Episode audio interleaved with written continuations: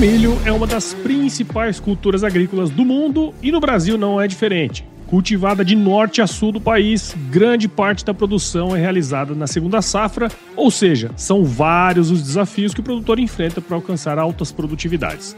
A presença de pragas, plantas daninhas e doenças podem prejudicar o potencial produtivo da lavoura e a qualidade da safra. Por isso, a BASF tem soluções completas desenvolvidas para entregar eficiência e tecnologia para você manter sua lavoura de milho saudável, produtiva e rentável.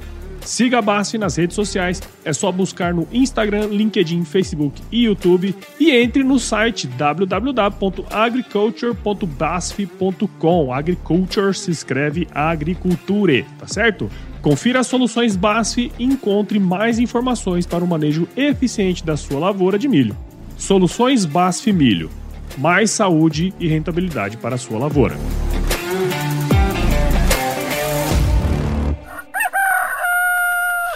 É, foi uma luta e teve sacrifícios, é igual eu tô falando para vocês, a, a, época que todo mundo curte a faculdade, que todo mundo festa, que tá todo mundo, eu não curti, gente, eu foi pancada, só trabalho, trabalho, estudo, trabalho, estudo, trabalho.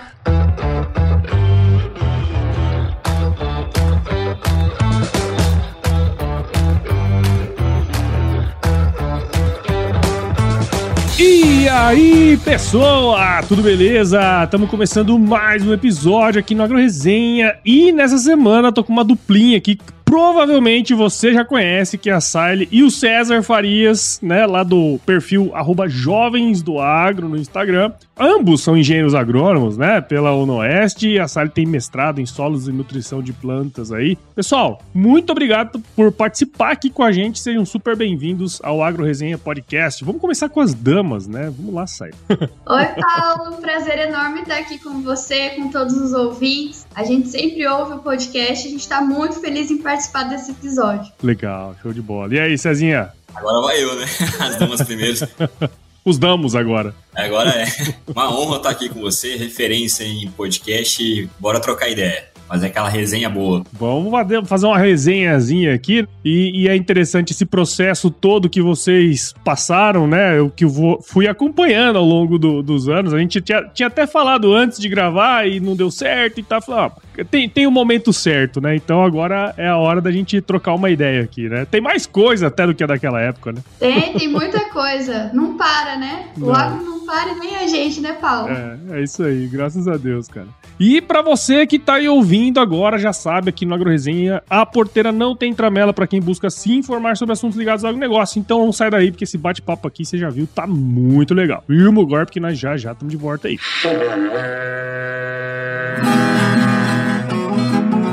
Bom, você já deve ter ouvido a máxima de que é o olho do dono que engorda o boi, certo? Isso é verdade até certo ponto, afinal, só olhar não adianta nada ser uma boa direção.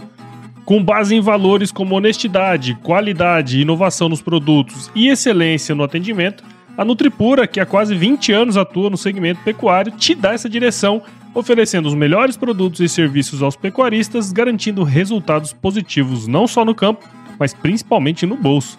E eu digo isso não é da boca para fora não, afinal eu trabalhei lá, cara. Eu vi com meus próprios olhos a competência técnica e o cuidado com o negócio do cliente. Saiba mais sobre a Nutripura em www.nutripura.com.br e fique ligado nos artigos que saem no blog Canivete, que, na minha opinião, é o melhor conteúdo sobre pecuária de corte que você vai encontrar na internet. Siga também a Nutripura nas redes sociais, é só chegar lá no Instagram, Facebook, Twitter e YouTube e fique atualizado sobre o que há de mais avançado na pecuária. Nutripura, o produto certo na hora certa.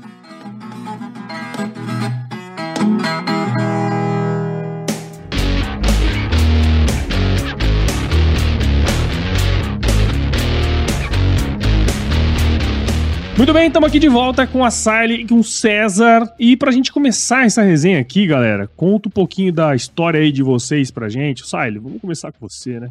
Vou resumir, tentar resumir. Bom, como que a gente chegou no perfil Jovens do Agro, né? Vou focar até um pouquinho mais nisso. É, a gente tinha uma fábrica de, de fertilizantes aqui no interior do estado de São Paulo, né? E eu fui, era professora na UNOeste, onde a gente se formou em Presidente Prudente, né? Na agronomia agronomia, dava aula para agronomia, zootecnia, veterinária e agronegócio. E não é todo mundo que faz curso de agrárias que tem propriedade, né? A gente faz muitas vezes pelo amor mesmo ao campo, né? E meus alunos viam que eu postava no meu perfil no Instagram é, a minha rotina de trabalho, quando eu não estava em aula, eu estava na, na indústria ou eu estava visitando clientes, né? Uhum. E eles pediam muito para ir a campo com a gente comigo, né? Professora, me leva para aprender um pouquinho como é que é ir numa fazenda fazer uma venda. E aí eu levava a turma e começou que todo mundo gostou. Aí queria ir a sala inteira, depois outras turmas.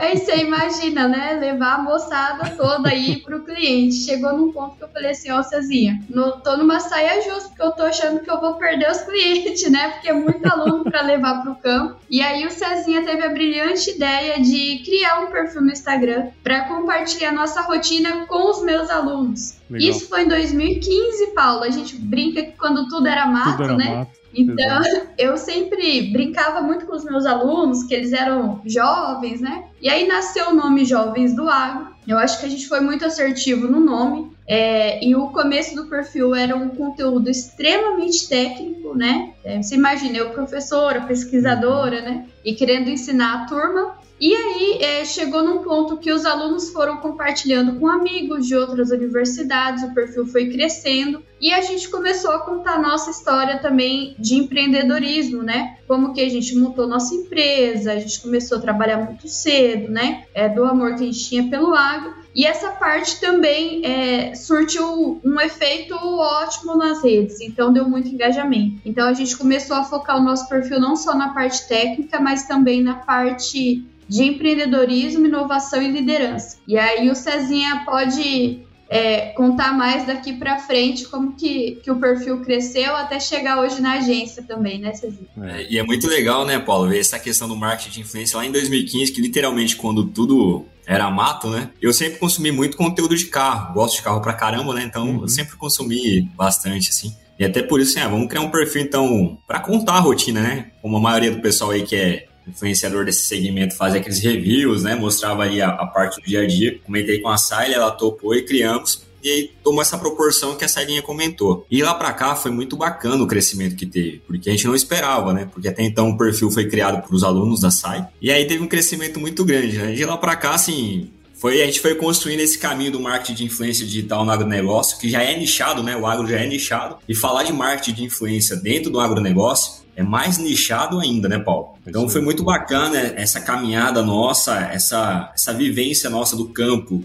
né, e da graduação nos ajudou muito, porque a gente sabia muito bem o que o produtor gosta de ouvir, o que ele gosta de ver, o que ele sente no dia a dia dele e a necessidade que ele tem de consumir de vários tipos de conteúdos nas redes sociais. E aí a gente foi indo, caminhando aí até 2018, quando em 2018 a gente recebeu um, um direct da Nissan, cara. Uhum. A gente recebeu um direct, a gente tava lá e é, foi assim, pô, onde é que tá a Nissan? Tá, e o pessoal falou assim, ó, é o seguinte, a gente acompanha vocês, né, e vocês são pioneiros, a gente vê que vocês são pioneiros aí, vocês... A gente foi o primeiro perfil com formação acadêmica a criar conteúdo magro, é muito legal falar isso não tinha ninguém, tinha os, os, outros portais, né? Que falavam de pecuária, falavam de, de outros segmentos e tal, mas não tinha ninguém mostrando o rosto e criando conteúdo com formação acadêmica. Sim. E o pessoal viu isso, viu o tipo de conteúdo nosso, assim, ah, muito bacana, né? Vocês são pioneiros nesse segmento. E aí a gente tá atrás de um perfil bacana para divulgar a nova Frontier Ataque. E aí falaram assim pra gente, Paulo. A gente gostou muito do perfil de vocês e tal. Quanto que vocês cobram para ficar um mês com a nova Frontier Ataque? E divulgar ela pra gente, fazer um review, né? Você, Hã? Mas como assim, né? A gente vai ficar um mês com a caminhonete, vamos ganhar pra ficar com a caminhonete, né?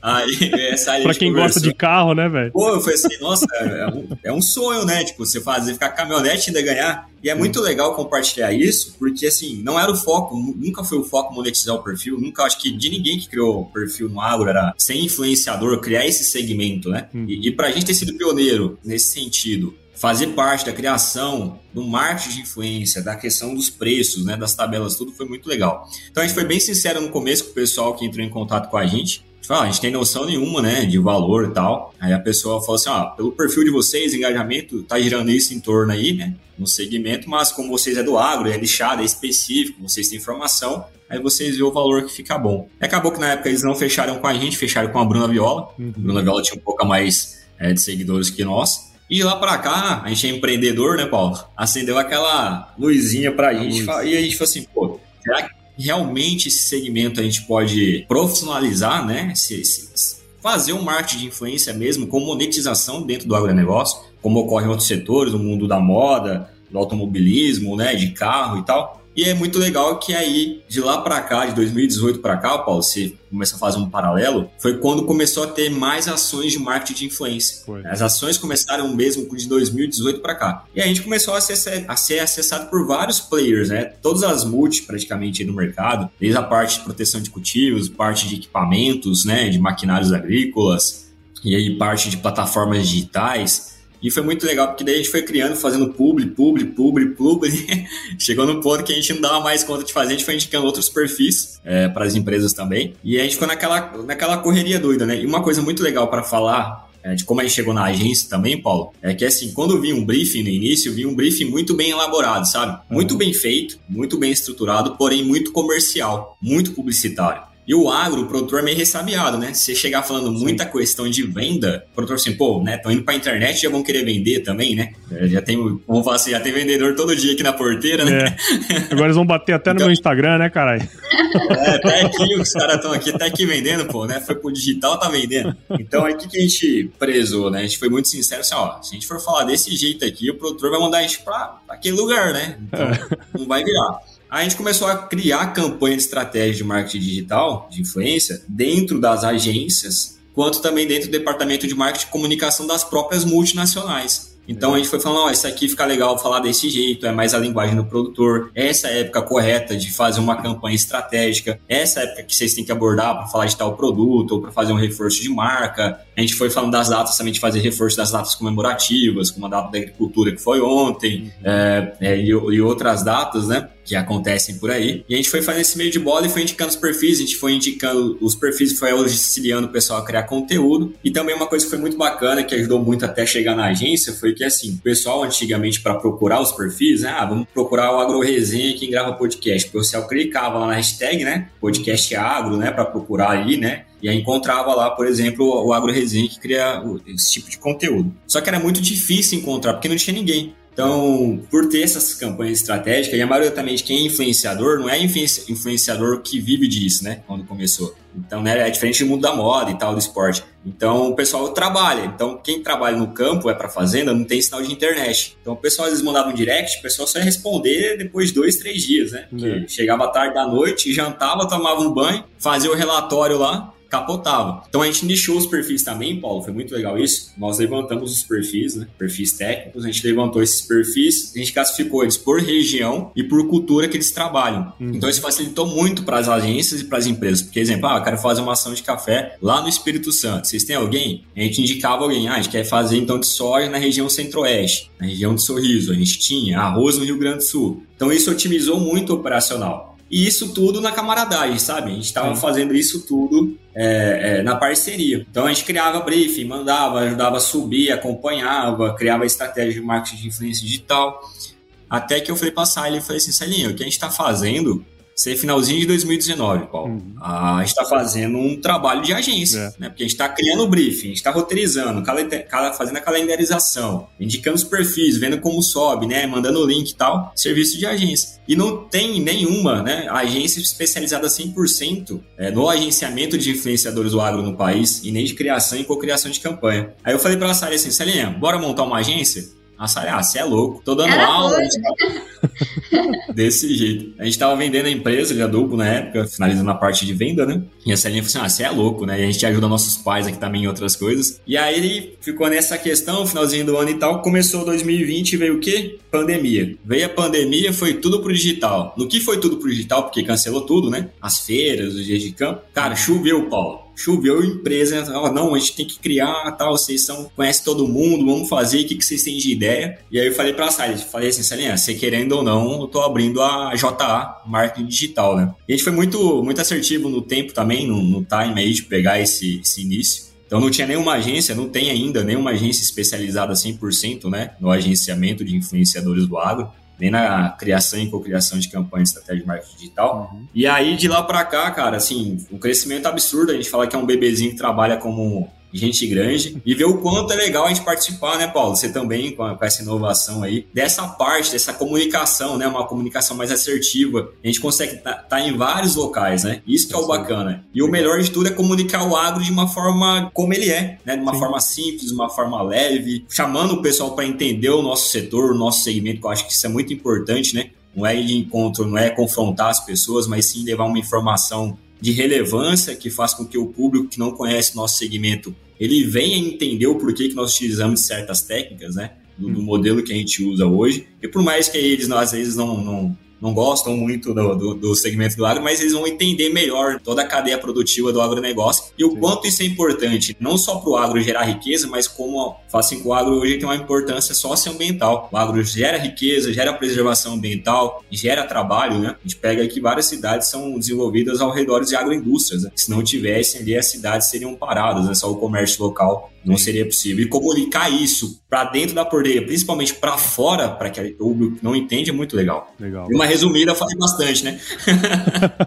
é legal, cara, a gente é, pensar nessa jornada aí, né? E era justamente isso que eu gostaria de, de explorar aí com vocês, né? Porque assim, até quando vocês começaram, ah, vamos falar um pouquinho mais do, do perfil, né? Como ele surgiu até chegar ali na, na agência. Mas vocês dois falaram aí um negócio que eu acho que é legal a gente buscar também, né? Até a Sai comentou ali antes. Ah, a gente é empreendedor, né? A gente olhou e, e, viu a oportunidade. Todo mundo hoje conhece vocês pelo perfil, obviamente, né? Um perfil grande, já tá há muito tempo é, fazendo conteúdo. Mas a história empreendedora de vocês começou antes, né? A, a Sally era professora na universidade, mas vocês comentaram aí que tinha indústria. Conta um pouco como que foi o início ali dessa vida empreendedora, porque eu sei que vocês, pelo que eu entendi, vocês formaram a empresa e depois fizeram o exit, né? Saíram da empresa, venderam e tudo mais. Uh, mas conta como que foi essa experiência aí também, porque eu acho que o, o sucesso, muito do sucesso uh, de vocês fazendo conteúdo na internet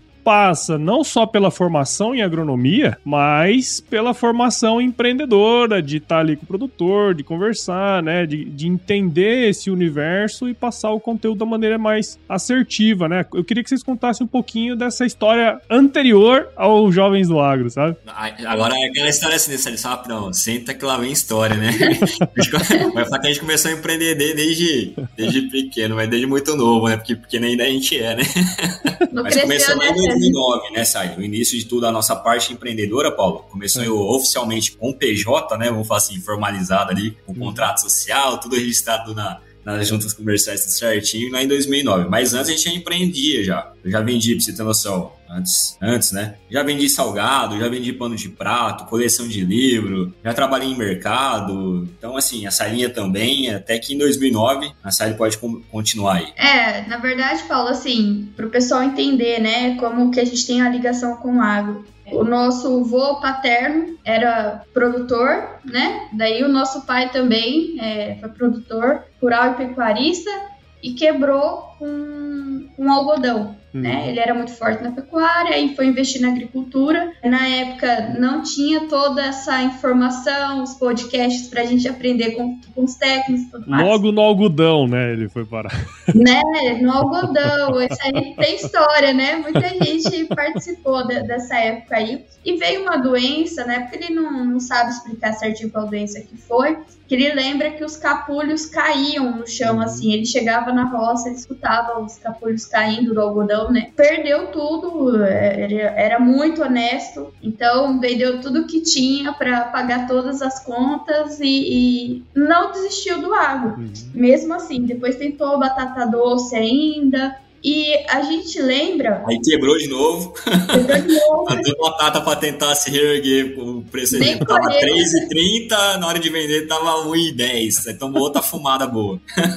E aí, Paulo, a gente lembra dessa nossa infância, que a gente pegou um pouco dessa parte ainda, né? Mas mesmo tendo quebrado, a gente nunca tem essa imagem negativa, sabe? Uhum. Que o produtor pode quebrar, que o produtor pode ter problema. Porque o nosso pai sempre falou com tanto amor do setor, ele sempre manteve esse amor pelo agro tão firme com ele que a gente sempre falava assim: não, a gente vai voltar a ter propriedade, a gente vai trabalhar no agronegócio. Então, isso sempre ficou com a gente de uma forma muito positiva, pela forma que ele encarou tudo isso, sabe?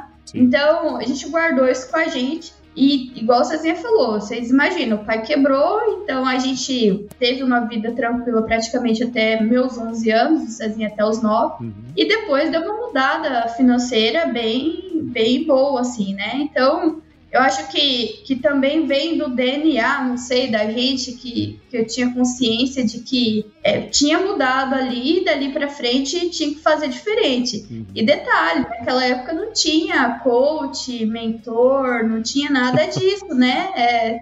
é. Você que tem a ideia de fazer as coisas e vai para frente. E eu lembro que isso com 11 anos, né? Eu escutei a primeira vez, é, meu pai e minha mãe conversando sobre essa parte financeira. E aí eu peguei e falei assim, eu vou trabalhar, eu vou trabalhar, né? E aí eu peguei, pai, eu quero trabalhar. Meu pai, não, você é muito novinha, você só tem 11 anos. Aí eu insisti tanto que meu pai me pegou e foi no centro da cidade, nos escritórios de amigos dele, e falava, ó, oh, ela quer conversar aqui, né? E eu pedi emprego com 11 anos. Hum. Eu acho que ele achava bonitinho na época, mas olha a cabeça que eu tinha, né? É, na época eu já queria trabalhar. E aí ninguém me contratou, porque, poxa, 11 anos, naquela época já tinha mudado um pouquinho a lei, só Sim. podia trabalhar com 12, né? É. Aí eu sei que eu peguei e aí vem a parte empreendedora. Eu lembro que tinha Ana Maria Braga na televisão do Note a Note, né? Uhum. E a Ana Maria falou: oh, se você fizer isso aqui, você vai ganhar dinheiro e tal. E aí eu lembro que eu pedi dinheiro pro meu pai e pra minha mãe, eu comprei morango, comprei chocolate, derreti o chocolate, fiz aqueles espetinhos de morango. Sim. E aí conversei com uma tia minha que tinha uma amiga que tinha uma barraquinha na feira da cidade. Falei, ô tia, será que sua amiga não deixa eu vender meus espetinhos de morango na, na barraquinha dela? E eu lembro que eu fui, o Cezinha foi comigo, Paulo, e um dia eu ganhei 42 reais de lucro. Olha. Eu fiz as contas lá, não sei nem se estava certo minhas contas, né? Mas deu 42 reais ficou. 42 reais é, é bastante dinheiro, é, né? Era, e eu fiquei super feliz porque vendeu tudo muito rápido e tal, né? E ali já começou, né, essa questão do pensamento empreendedor, né? Depois, óbvio, eu fui, era guarda-mirim, hoje é menor aprendiz, né? Uhum. Trabalhei muitos anos, eu estudava de manhã e trabalhava até de noite, eu lembro que era das duas às oito da noite. E eu falo assim que desde essa época aí dos 12 para frente, eu nunca fiz uma coisa só. Então eu sempre trabalhei e estudei, sempre. Até na faculdade de agronomia, que era integral, a gente estava no corre, sabe? E aí acabou que, que a gente foi fazer, seguindo a vida, seguindo a vida, até que a gente empreendeu pela primeira vez com o CNPJ, né? Que foi em 2009, que foi quando eu já tinha feito a minha primeira faculdade de tecnologia em processos químicos industriais uhum. e tinha entrado no mestrado em agronomia. E aqui na nossa região, isso foi em 2008, tá, gente? Eu era bem novinha, acho que eu tinha 20 anos na época. É, e em 2008 estava começando aquele boom de usinas, o setor sucroenergético estava em alta pra caramba, principalmente aqui no interior do estado de São Paulo. E estavam surgindo cursos, né, de capacitação. E aí me chamaram para montar alguns cursos, eu montei para algumas escolas. E aí a minha mãe falou assim: Poxa, por que, que você não. Você tá montando, você tá dando aula, você tá fazendo isso para várias pessoas. Por que, que você não monta a sua escola de cursos? Por que, que você não monta isso? Uhum. Só que nessa época, gente, eu falei para vocês que a gente tinha já passado problema financeiro e eu já tinha o um nome sujo. Vocês acreditam? Com 20 anos é eu tinha o um nome sujo, mas não porque eu gastava com festa, com roupa, não. Era porque precisava de dinheiro para ajudar dentro de casa. Uhum. Então, eu lembro ainda que era o Banco Real, hoje é Santander, né? Santander. né? Você entrava na faculdade, você tinha 800 reais de limite. Então, você pegava ali para ajudar dentro de casa, você já pegava dinheiro no banco, você não tinha dinheiro. Então, como é que você ia pagar? Virava uma bola de neve. Então, eu lembro que com 20 anos eu tinha o nome sujo. O Cezinha tinha acabado de fazer 18, também pegou dinheiro, não conseguiu pagar foi aquela bola de neve, foi um momento financeiro bem complicado aqui em casa mesmo. E aí eu falei, mas mãe, olha a nossa situação. Eu falei, como é que a gente vai fazer isso, né? Não tem como. E a gente gosta, Paulo, de contar, sabe? Essa parte mesmo, porque às vezes tem muita gente que passa por isso e tem vergonha de falar, ou acha que é uma situação que dali você não vai sair mais, que tá tudo perdido. E, gente, todo mundo passa por isso. Você vai ver um grande empresário aí hoje, o cara já, já teve o nome com restrição, é, já passou muita dificuldade, né? E aí eu lembro que a minha mãe falou: não, mas às vezes vocês conseguem. Aquilo entrou no, no nosso pensamento, falei, verdade, vamos montar nossa escola de curso. Vamos montar uma escola de curso profissionalizante pra gente. Fomos atrás, de tudo que você imagina para descobrir como é que montava uma escola de cursos profissionalizantes. Aí eu lembro até hoje que a gente montou um ofício bonitinho, papel timbrado, compramos papel timbrado. Eu tinha 20 anos, vocês tinha 18, gente. Nós criamos o logo, não tinha nada do que vocês estão vendo hoje na internet. Vocês têm noção, eu tenho 35 anos, né? Então lá naquela época não tinha Instagram, não tinha Facebook, não tinha nada dessas coisas. E aí eu lembro que a gente foi na associação comercial daqui de Pirapozinho, né? Que é onde a gente mora. E a gente foi falar com o presidente da associação porque a gente descobriu que na associação comercial daqui tinha uma sala, como se fosse um anfiteatro, com carteiras e, e, telão e tudo bonitinho ali que dava para dar aula. E a gente foi para alugar essa sala da associação comercial. E aí a gente foi falar com o presidente, né, uhum. da associação comercial. Associação comercial onde o pessoal vai para pesquisar se você tem restrição e negar o crédito, né? E a gente foi falar com, com o cara que era presidente disso tudo. E eu lembro que a gente apresentou a ideia, a gente falou, olha, as usinas estão vindo para cá, a gente montou um curso de de técnicas em produção sucroalcooleira, né? Uhum. É, vai ser um curso ótimo, porque vai empregar o pessoal e tal, e a gente que vai dar aula. E só que eu, a gente foi bem sincero, eu acho que isso é uma coisa, gente, também que a gente herdou dos nossos pais que faz diferença, é você não florear muito, sabe? Poxa, eu tenho restrição no nome, eu quero fazer isso, mas eu não tenho dinheiro, vamos sincero. E aí o presidente falou assim pra gente na época, falou assim, olha, é, faz o seguinte, eu vou ceder a associação comercial para vocês, para vocês receberem inscrição lá por 10 dias. Se der turma, eu alugo para vocês. Uhum. Eu acho que na, ou ele pensou que não ia dar turma, ou ficou com dó da gente, né? E a gente saiu de lá, Paulo, mas eu e o Cezinho, a gente se achava os negociantes. Ele falava, nossa, olha só que a gente conseguiu, né? Na nossa situação, o cara gostou e deixou, liberou e tal. E aí já vem também, além da parte empreendedora, a parte do marketing. O que, que a gente fez? A gente contratou carro de som para falar que estava chegando na cidade a melhor escola de cursos profissionalizantes do setor sucroenergético, que era um curso que as pessoas precisavam fazer, que iam empregar, porque o mercado estava crescendo e tal. A gente bolou um texto muito legal. E esse carro volante é, era propaganda de som, tá, gente? Carro de Sim. som. Sim, então, sim. o cara passa, porque às vezes tem muito jovem aqui que vai ouvir a gente, eles não sabem. Não sabe. Então, nós já estamos ultrapassados, tá? E aí o carro passava na cidade divulgando essa propaganda. E a gente foi numa gráfica também. Isso, gente, a gente é, contratou tudo para 30 dias, tá? Porque não tinha dinheiro, né? Sim. E a gente falou: se não der certo, nós estamos mais lascados ainda, né? E aí a gente foi numa gráfica, a gente desenhou com colhedora, tudo bonitinho também, os panfletos para divulgar o curso. E o que, que a gente fazia? A gente acordava 3 horas, 4 horas da manhã para ir nos ônibus que levavam os funcionários para a usina e a gente falava com o motorista, a gente podia distribuir os panfletos dentro do ônibus. Hum. Então a gente distribuía é, esse panfleto dentro do ônibus. E nessa época aí, eu com 20 anos, eu já tinha entrado no mestrado em agronomia. Entrei novinha no mestrado em agronomia, né? E aí, gente, era uma loucura, porque eu fazia o mestrado, chegava, o Cezinha ficava recebendo inscrição na associação comercial, minha mãe, eu, todo mundo ali envolvido, né? E a gente estava esperando em torno de 50 alunos. A gente cobrava R$ 49,90 por mês a mensalidade. A maioria das escolas cobrava R$ 89,90. A gente também fez essa jogada de marketing para ter aluno, né? Porque a professora era eu, quem montou o curso foi eu. O financeiro era o Cezinha, a gente não ia ter tanto custo, então a gente conseguiu baratear a mensalidade. Sim. De 50 alunos, a gente teve 285 alunos. Multiplica aí, eu e o Cezinha, eu com 20 anos, Cezinha com 18, faz 285 vezes 49,90. É. O dinheiro que estava entrando por mês. Daqui da nossa cidade, a gente abriu em cidades vizinhas e foi o mesmo sucesso. Então foi uma época que a gente ganhou muito dinheiro, que a gente foi pagando as contas, limpou o nome e a gente conseguiu entrar na faculdade de agronomia, que a agronomia era integral e era um curso caro. E foi quando a gente conseguiu realmente organizar as coisas por aqui é, e realizar esse sonho nosso. Mas assim, foi muito trabalho, para vocês entenderem. É, do curso de, de técnicas em produção sucroalcooleira, é muito louco contar, né? Porque foi tudo muito rápido, Paulo, que daí isso foi em dois, comecinho de 2009, né? Uhum. Aí um aluno meu chegou assim e falou, professor, eu queria fazer um curso de operador de caldeira, vocês dão esse curso também? Aí eu falei, não, mas peraí.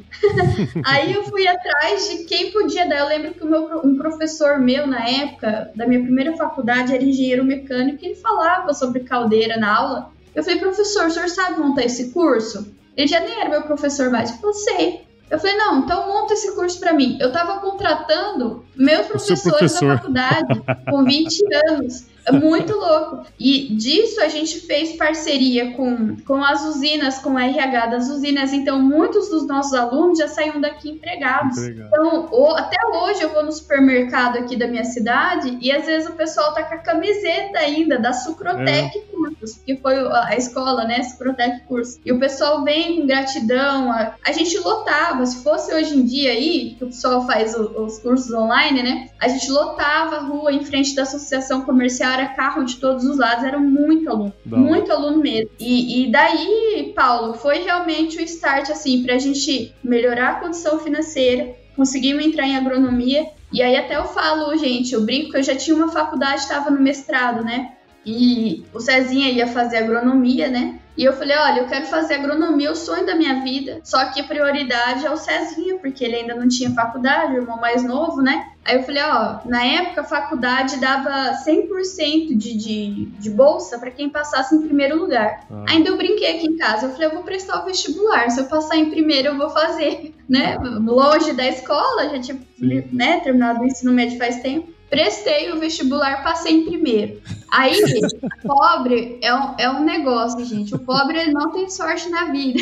Você tem que batalhar dobrado. Porque eu falei, nossa, ganhei uma bolsa de 100%, né? E aí, quando eu fui lá, eu falo assim que o pobre, quando sobra um, um dinheirinho no final do mês, acaba o gás, né? quando você acha que vai sobrar um dinheirinho pro lanche, acaba o gás. E aí eu fui lá na universidade fazer minha matrícula e aí eles falaram assim: olha, parabéns, você ganhou 50%. Eu falei, mas não é 100? Não, esse ano mudou. Aí eu ah, falei, ah, caramba. mas aí, como a gente tava já com essa entrada, né, esse fluxo mais alto financeiro, então, graças a Deus, deu para fazer. Então, vocês imaginam a minha vida, gente. Eu, com 20 anos, eu não tive vida social, tá? Era agronomia integral, junto com o meu mestrado, que era na mesma universidade, então às vezes eu até perdi a aula da graduação para poder fazer meu, meu trabalho de mestrado. E à noite eu dava aula segunda, terça, quarta, quinta, na noite, na minha cidade e em outras cidades, junto com o Cezinha, que o Cezinha era o financeiro. Sábado de manhã, sábado à tarde, e esses outros cursos de operador de caldeira, quem queria fazer, o público, trabalhava até sábado. Uhum. Então a gente abriu os cursos no domingo, domingo. à tarde. Então, trabalhava de segunda a segunda praticamente. Então, era bem punk. Eu lembro que um professor uma vez me parou no corredor da faculdade e falou assim: Sai, você tá bem? Aí eu falei: Tô, professor, por que não? Tô achando você tão abatida. Aí eu falei: Não, é muito trabalho, né?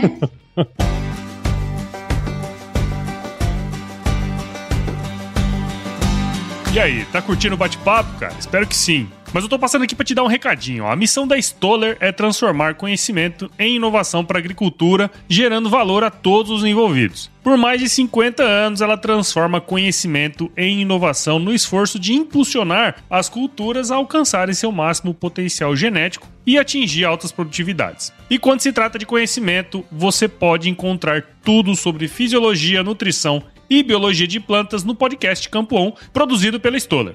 Lá, um time de especialistas aborda assuntos relacionados às principais culturas agrícolas e, como você já sabe, você pode escutar quando, onde e como quiser. Aprimore o seu conhecimento no site da Stoller, o www.stoller.com.br. Lá você vai encontrar vários artigos técnicos e o link para assinar o podcast Campo On no Spotify. Lembre-se de seguir a Stoller no LinkedIn, Instagram, Facebook e YouTube. É só procurar por Stoller Brasil.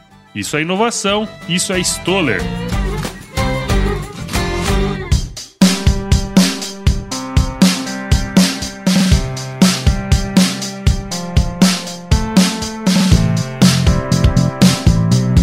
Eu sinceramente não sabia dessa experiência de vocês dos cursos, né, cara? Eu acho que essa é uma coisa muito louca, né? É um, é um insight bem interessante que vocês dão aí, né? Porque assim, a gente pode passar por uma série de dificuldades, né, cara? E, e vocês falando me lembra muito também, se eu não estiver enganado, da fala do, do Rufino, né? do, do catador uhum. de latinhas lá, de, de coisa, né? Que ele fala justamente isso, ó, eu quebrei a empresa, mas eu não quebrei a confiança com ninguém, né? Então, no, no fim das contas, você falar a verdade, você ser aberto, né? Assim, é, condição super importante para o sucesso de qualquer pessoa, né, cara? Então, acho que isso é um, é um insight bem legal aí que vocês trazem e, e aí deu um fôlego, né, para vocês conquistarem as, as, os sonhos aí de vocês também, né? E aí chegou na, na ideia aí do, do da, da indústria, cara. Conta aí, Cezinho. Então, sempre foi também o sonho desde de criança, eu falei de pequeno de novo, né? Mas, caramba, a gente não cresceu, eu tenho que falar desde de infância, né? Desde novo.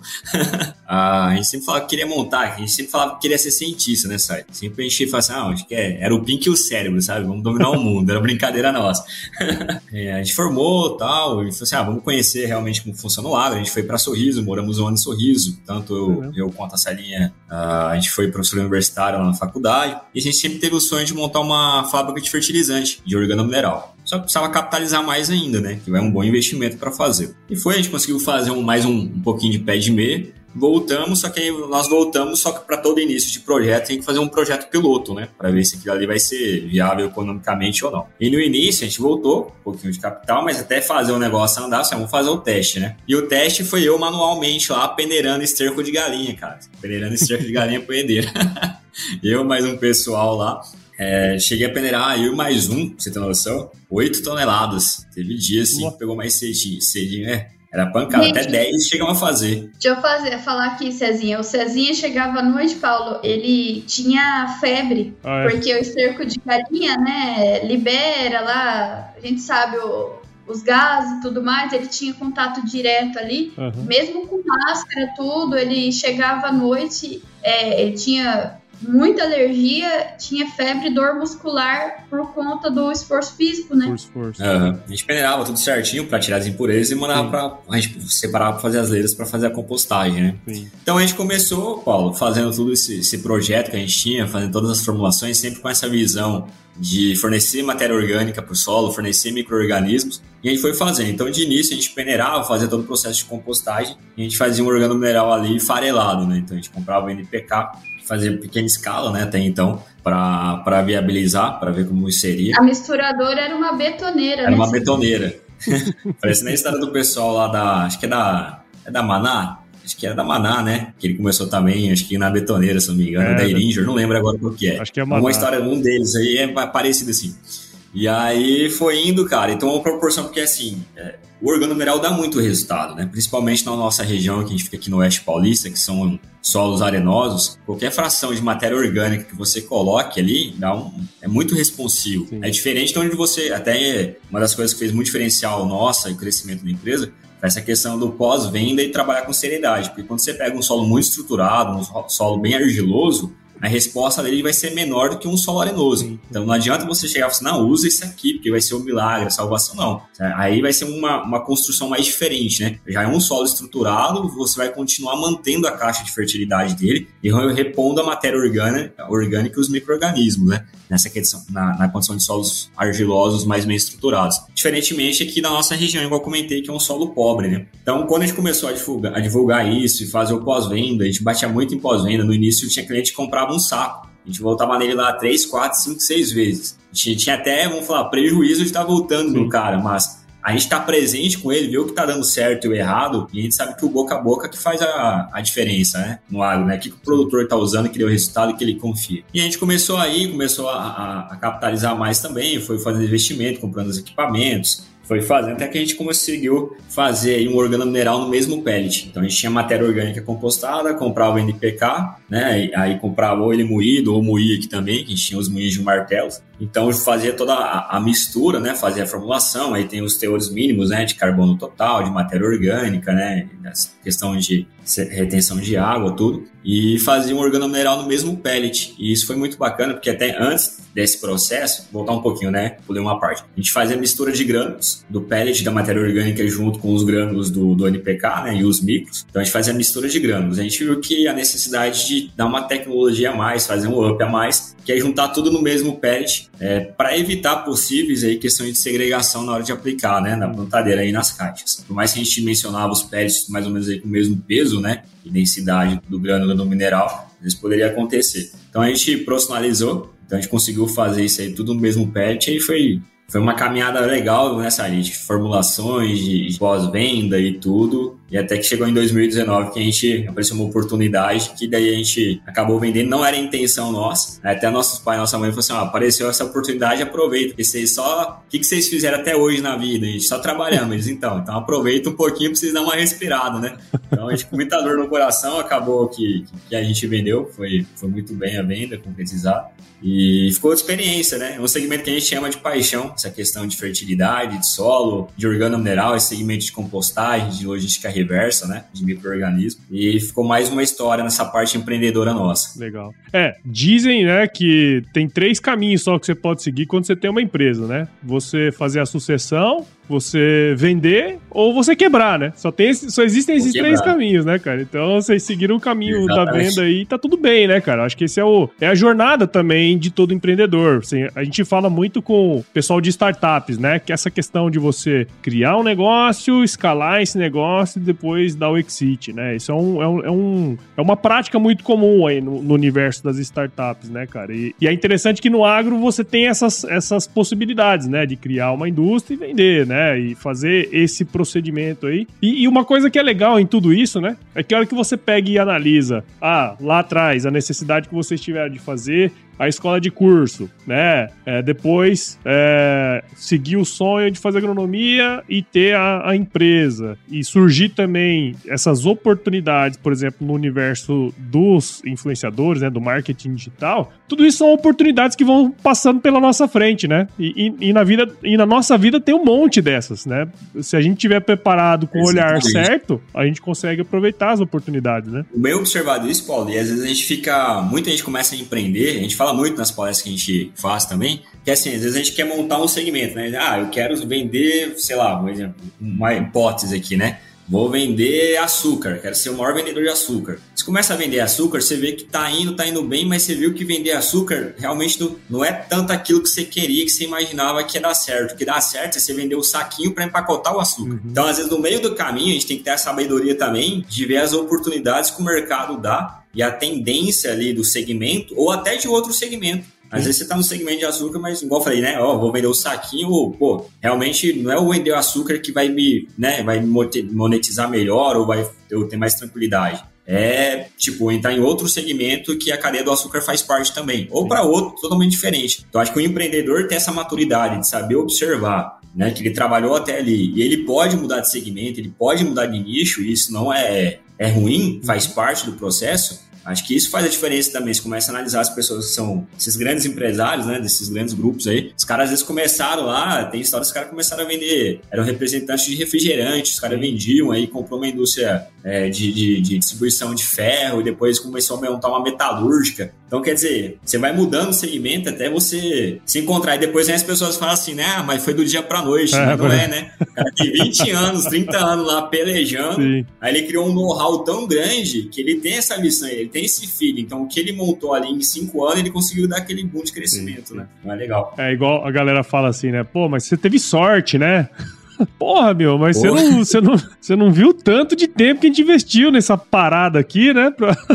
É a, a é música, né? É a é... música. Vocês contam os copos que eu bebo, mas ninguém vê os tomos que eu levei, né? Então é, é mais ou menos por aí. É, é que o pessoal assimila muito a questão de sucesso, exemplo, vamos falar no agro, né? Você trabalha 20 anos, é. você tá andando lá de estradinha. Beleza, tá capitalizando, mas aí você comprou uma RAM, Ai, pô, aí agora deu certo, aí você estourou, mas não é que você estourou. você já tinha capital antes que você poderia ter comprado, mas também é reflexo dos 20 anos que você tá trabalhando, né? Do, não é do dia pra noite, né? Tem 20 anos de trabalho. Então, quer dizer, não é porque você comprou uma RAM que foi nesse ano que você estourou, porque esse ano foi bom. Tem 20 anos ou mais, né? De trabalho, de que, trabalho que fez com que você chegasse até aqui. Exato. Isso é uma coisa importante, Paulo, que a gente gosta de falar, principalmente para os jovens que estão ouvindo a gente aí é, que, que vão ver né, a nossa história, que as coisas não acontecem do dia para noite. Isso é uma coisa até que quando a gente começou é, a nossa vida empreendedora, tudo, a gente, como foi um boom muito rápido, a gente ganhou dinheiro muito rápido, a gente achou Poxa, tudo é muito rápido, não é não, gente? Não é até não. você construir patrimônio, até você pagar as contas, até você ir caminhando,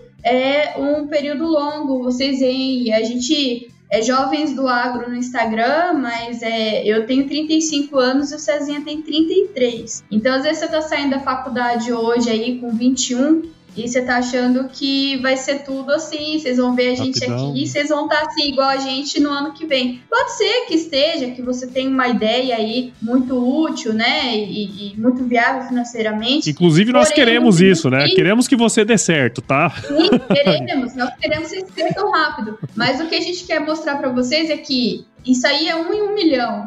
É. Essas empresas unicórnio aí que, que a gente fica. Que às vezes o pessoal hoje em dia, Paulo, se frustra muito por conta disso, né? Às vezes se vende uma ideia de que é muito fácil você chegar. Eu poderia muito bem chegar aqui para vocês e contar uma história pro Paulo assim: "Ai, Paulo, sempre foi muito fácil, eu tive uma vida muito tranquila e sempre empreendi, deu certo". E não falar da parte que eu tinha nome sujo, que a gente começou do zero, que meu pai quebrou. Hoje a gente já tem as propriedades de volta, graças a Deus, né? A gente é, conseguiu recuperar tudo, mas até chegar aqui é, foi uma luta. E teve sacrifícios, é igual eu tô falando para vocês, a, a, época que todo mundo curte a faculdade, que todo mundo festa, que tá todo mundo. Eu não curti, gente. Eu foi pancada. Só trabalho, trabalho, estudo, trabalho, estudo, trabalho. Eu lembro ainda que tinha uns meninos da minha sala que eles eram produtores, né? De, do Mato Grosso, os meninos eram muito fortes, né? E eles falavam assim: Nossa, Saile, você vegeta. Isso não é vida, não. Só que, meu, o menino tinha vida tranquila, né? E a gente fala, poxa, até a gente chegar no que seu pai fez aí pra você curtir, né? E tem que curtir mesmo, quem tem oportunidade, né? Eu falei, a minha condição é diferente da sua. Então, acho que é muito disso que a gente tinha maturidade emocional de não se comparar, Paulo. Claro. É entender qual que é a minha situação e onde eu quero chegar. Para eu chegar ali, eu preciso ter foco. Sim. Isso é outra coisa que fez a gente chegar, sabe? A gente não, não desviou ali no caminho. E eu falo que a palavra da nossa vida, para resumir toda essa caminhada empreendedora, é persistência. É nunca você desistir. Você passa momentos difíceis pra caramba, você vai passar é, financeiro, é, familiar com saúde. Você vai ter um monte de obstáculos na sua vida ao longo do tempo que, se você olhar para o obstáculo, ou se você olhar para a sua condição de vida na época, poxa, para abrir a escola, se a gente fosse ver a nossa condição, Nome sujo, restrição, 20 anos, o que, que eu vou fazer? Eu poderia ficar chorando. Ai, meu Deus, eu sou vítima. Ai, nananã. É, jamais. Nunca tive esse pensamento de vítima. Eu sempre fui atrás, sabe? Nunca reclamei. As coisas estavam difíceis, eu falava, não, mas peraí, a gente vai sair disso aqui.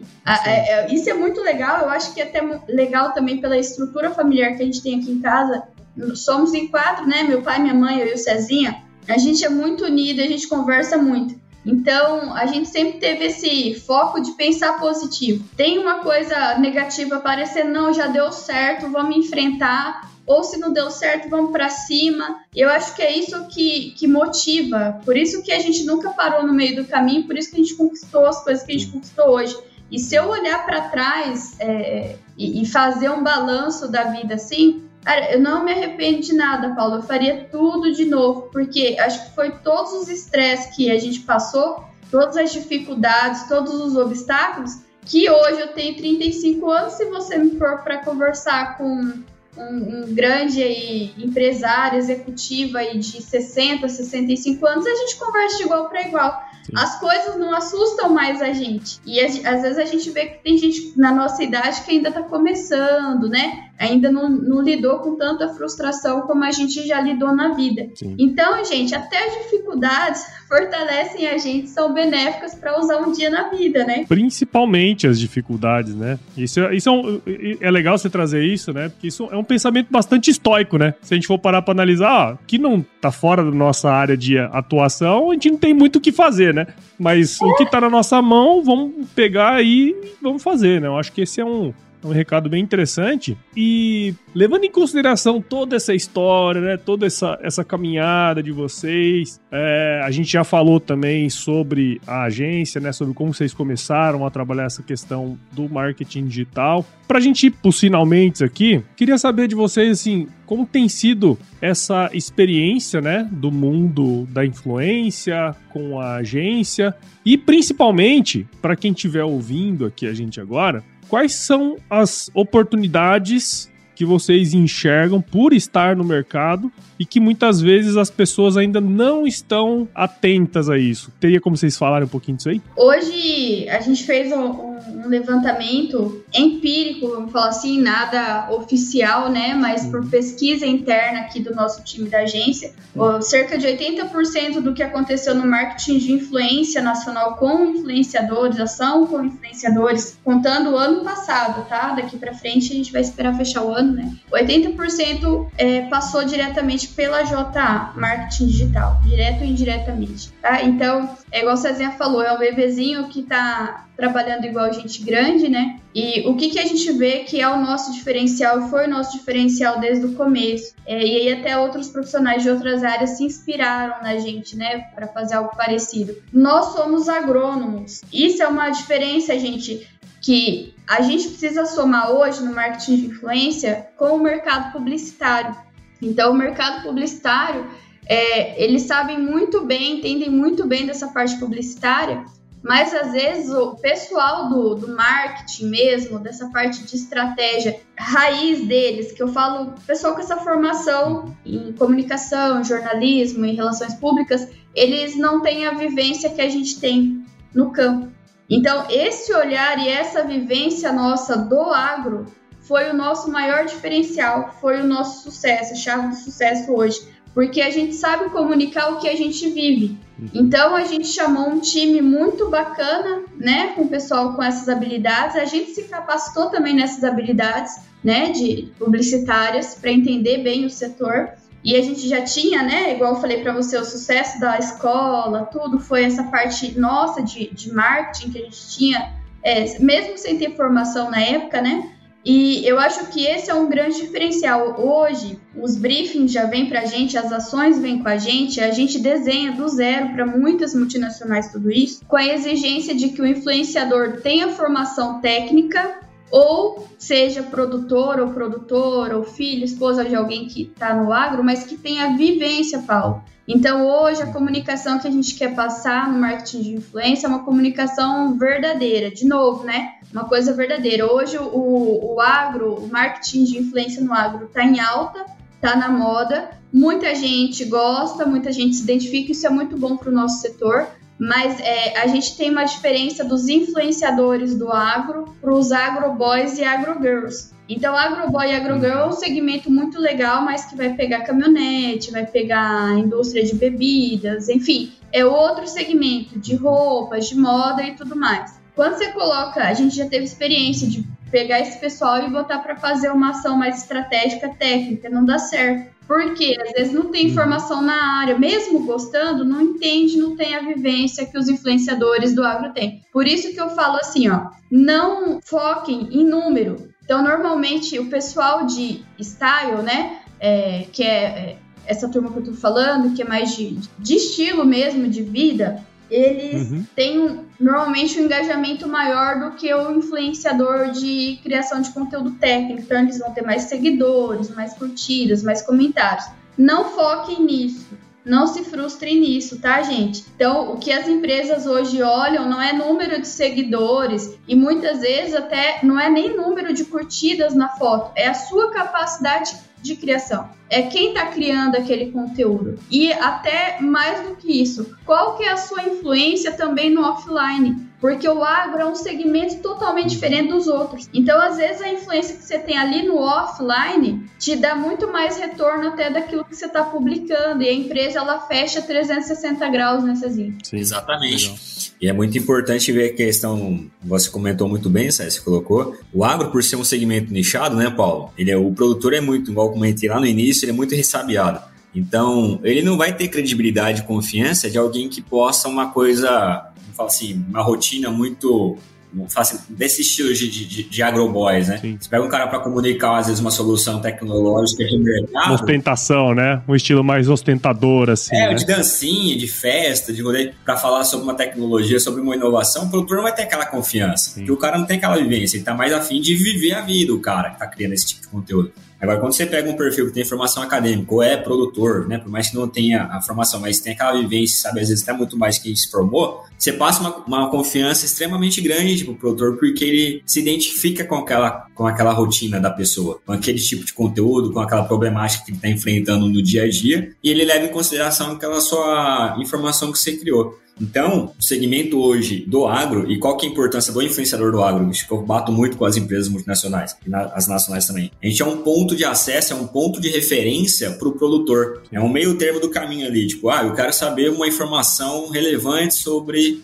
é, fungicida, fertilizante, é, plataformas digitais de comercialização, eu sei que o, o Paulo criou conteúdo com alguém, eu vou lá e vou escutar e vou procurar a pessoa. Então, acho que a gente tem uma responsabilidade muito grande, enquanto influenciador do agro, com esse tipo de perfil técnico, de criar formação, de criar conteúdo de relevância, porque a gente serve um ponto de referência. Sim. Então, toda hora que o produtor tem uma dúvida, ele vai procurar um perfil ou algum tipo de conteúdo ali que de alguma forma vai fazer com que ele tome uma decisão mais assertiva. Seja ele entrando diretamente em contato com o influenciador ou entrando diretamente com o corpo técnico da empresa que tem aquela solução a oferecer para o mercado. Claro. Então eu acho muito bacana isso. E um outro ponto também, Paulo, que faz toda a diferença no marketing de influência, principalmente, moçada, para quem está nos ouvindo aí, para o segmento do agro, o nosso segmento, a gente leva muita paulada todo dia, né? De todos os, os, lugares vem paulada, pedrada, vem tudo. Daqui a pouco tá vendo até meteoro, né? Se bobear.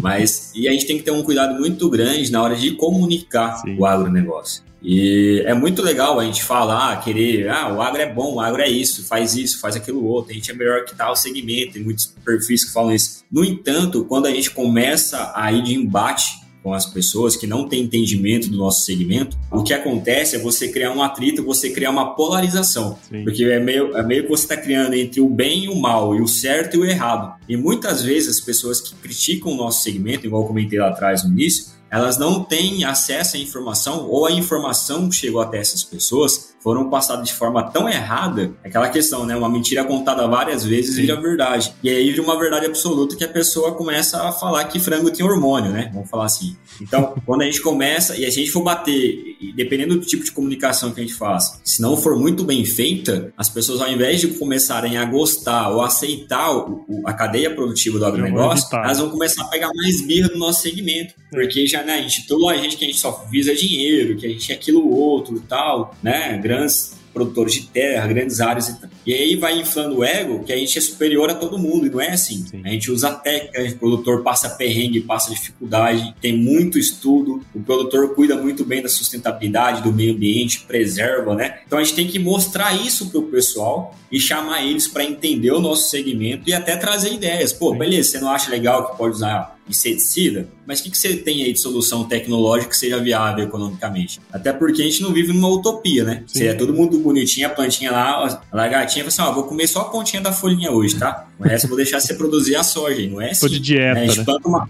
É, vou falar assim, quem quer criticar muito o nosso setor, não é, não é nem embate, né? Experimenta fazer uma horta em casa e cuidar. Sim, Às vezes em pequena escala vai dar um trabalhinho, mas pensa mil hectares, dois mil hectares, três mil hectares. Então, não, é viável né, é, fazer isso, otimizar o operacional. Então, comunicar de forma assertiva e empática faz toda a diferença também para o nosso, pro nosso público, né? Porque a gente fala assim, falar para os convertidos, falar do agro para quem é do agro, é, é perfeito. Todo mundo sabe o que é a dificuldade que passa, todo mundo vai entender. A dificuldade hoje na comunicação do agronegócio que nós vemos, Paulo, e a maioria das empresas, né, no geral, todo mundo, todos os segmentos, é comunicar para quem não é do agro, para os grandes centros né, e para fora do país também, né, para o mundo ver o quão importante é o que nós fazemos de bom. Então a gente tem que ter o um máximo de cuidado. Então a gente vê que às vezes as pessoas querem lacrar, ah, mas o agro, você está falando que o agro polui, mata, mas a indústria farmacêutica mata tanto. Pô, o que, tem a ver a indústria farmacêutica com o negócio? É tipo, não é que eles estão errados e a gente é certo. Comparando banana com abacaxi, né? É, então a gente vê muito esse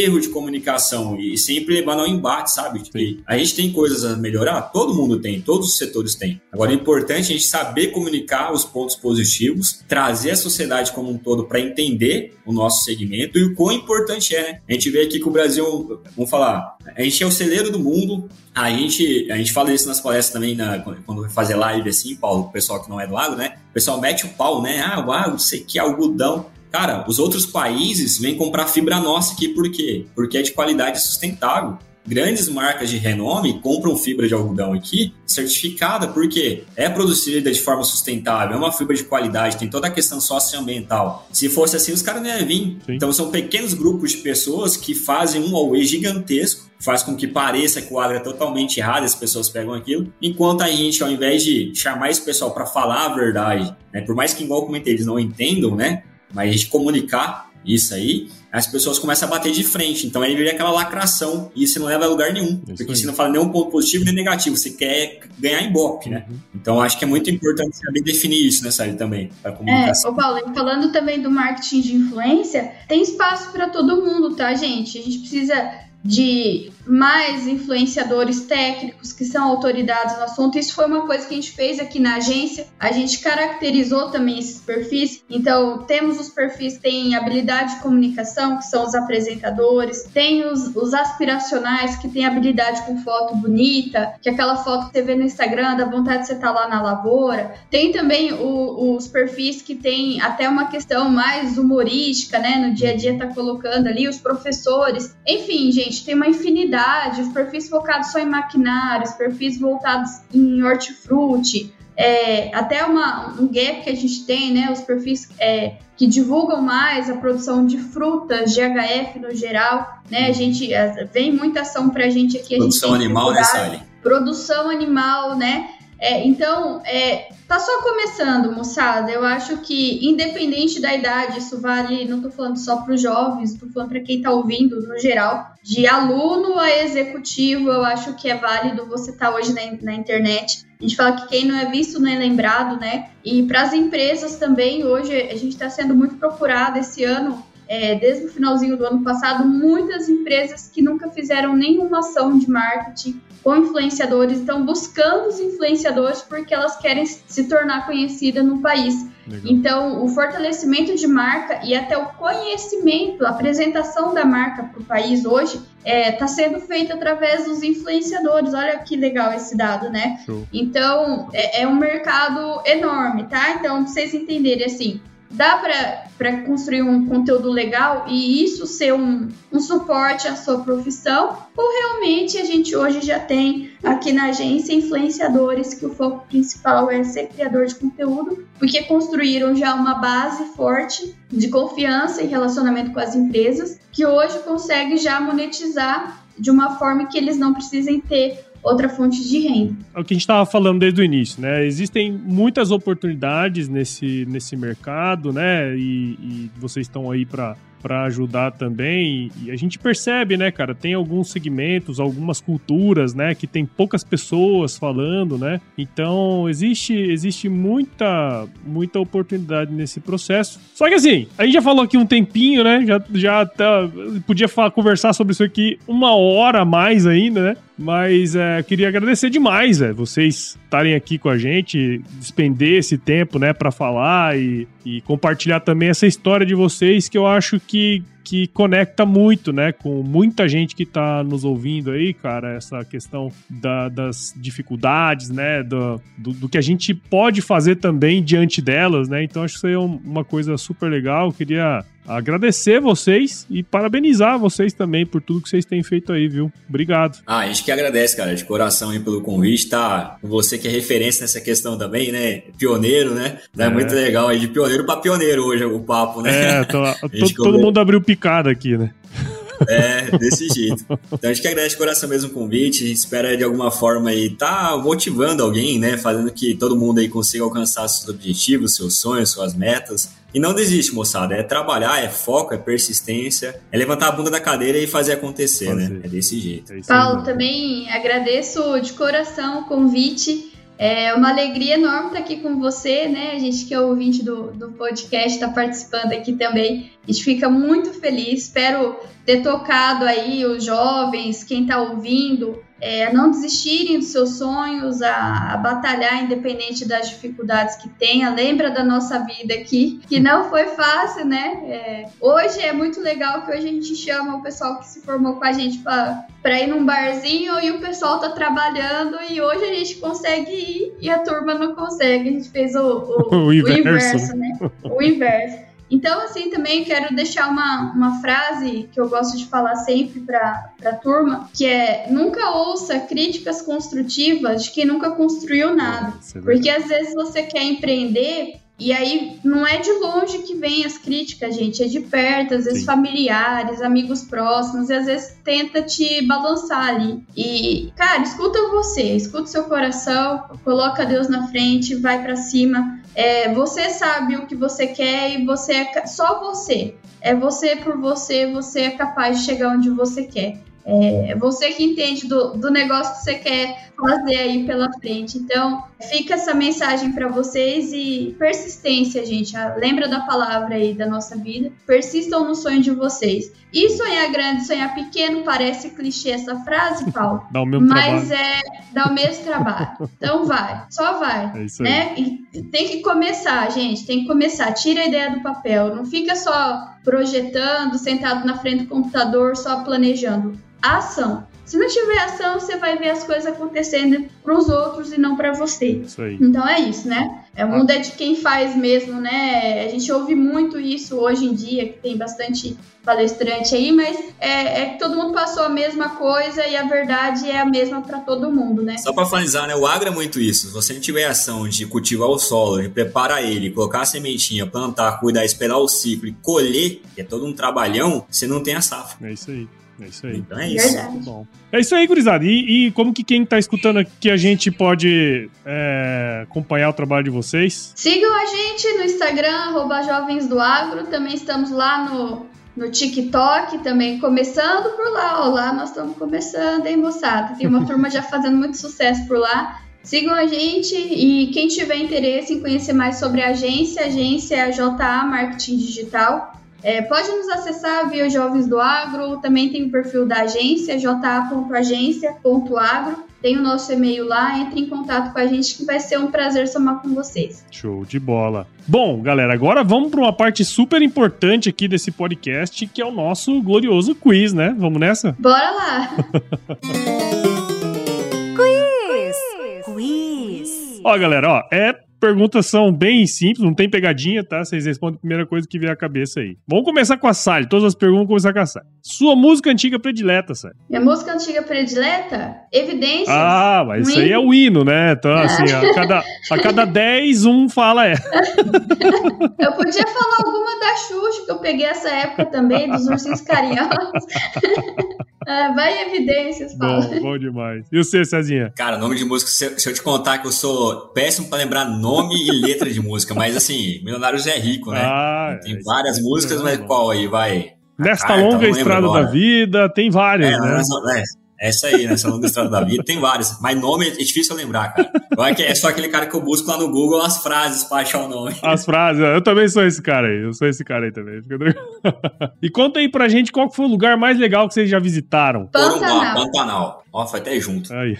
Pantanal, nós fizemos ação ano passado pela Chevrolet. Legal. E nós ficamos três dias no Pantanal e a gente voltou de lá com vontade de ir todo ano e levar todo mundo que a gente pode ir. E quem tá ouvindo aí, eu acho que todo brasileiro tem obrigação de conhecer o Pantanal. Gente, é surreal. É. Só tendo lá para você saber o que é. Só para falar o lugar, gente. Lá em Corumbá, a gente foi pra Serra do Amolar. Conhecer um projeto dos felinos pantaneiros. Muito bacana. Bom demais. Bom demais. E na cozinha aí, galera, qual é a especialidade de vocês? Conta aí, fala a verdade, hein? Ó, oh, Paulo, eu amo cozinhar. Aqui em casa é. Eu, eu amo tudo, assim. Acho que o que eu faço, que todo mundo quer provar aqui, tem fila. Eu chamo de X-infarto, que é, que é um hambúrguer artesanal que eu faço desde 2014. Olha. Ele, que é o um hambúrguer de fraldinha, recheado com cheddar, enrolado no bacon. Aí você bota na churrasqueira, coloca mais cheddar. E pra não dizer que a gente não é fitness, vai alface e tomate.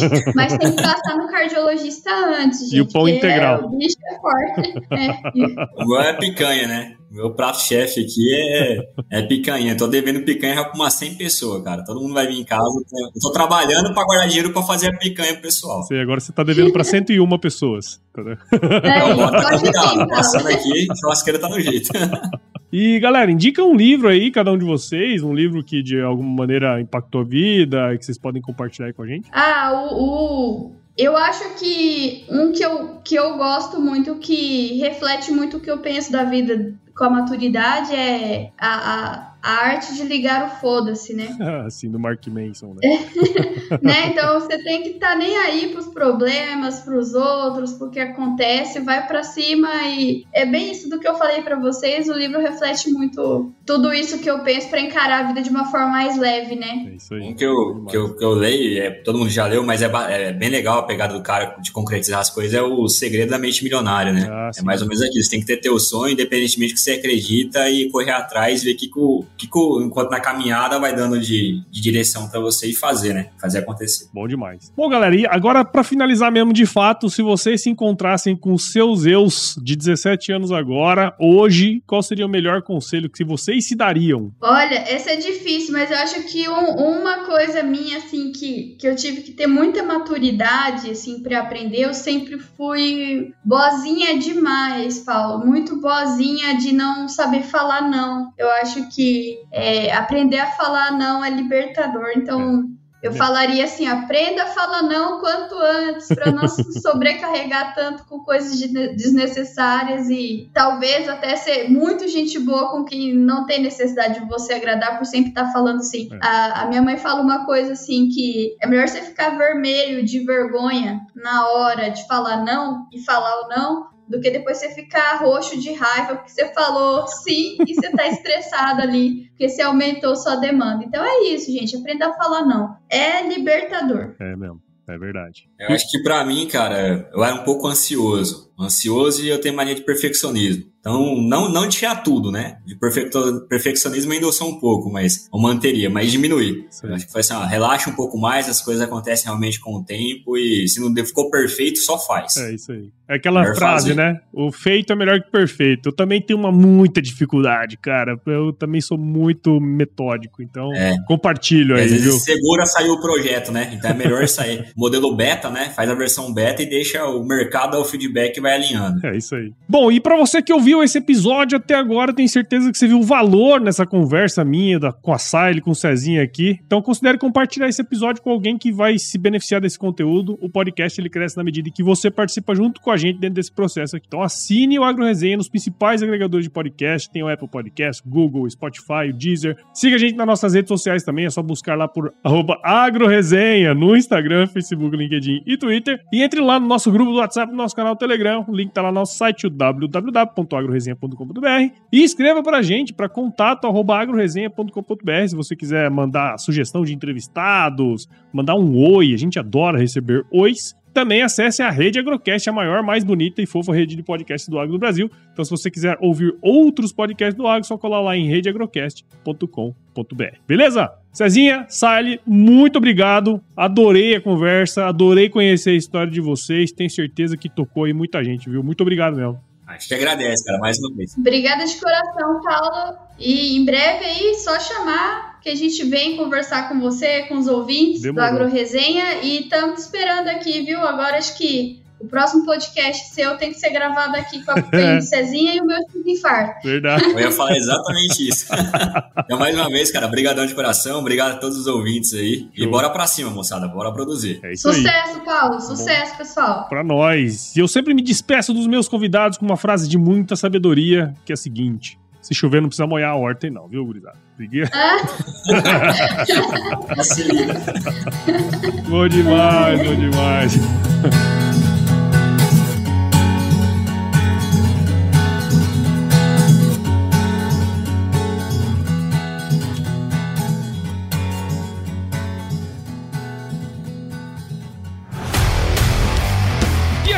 você gostou desse podcast? Se gostou, considere compartilhar esse episódio com alguma pessoa que irá se beneficiar desse conteúdo e nos ajude a alcançar ainda mais pessoas. O roteiro e apresentação desse episódio foi do Paulo Ozaki, a produção do Agro Resenha e a edição do Senhor A.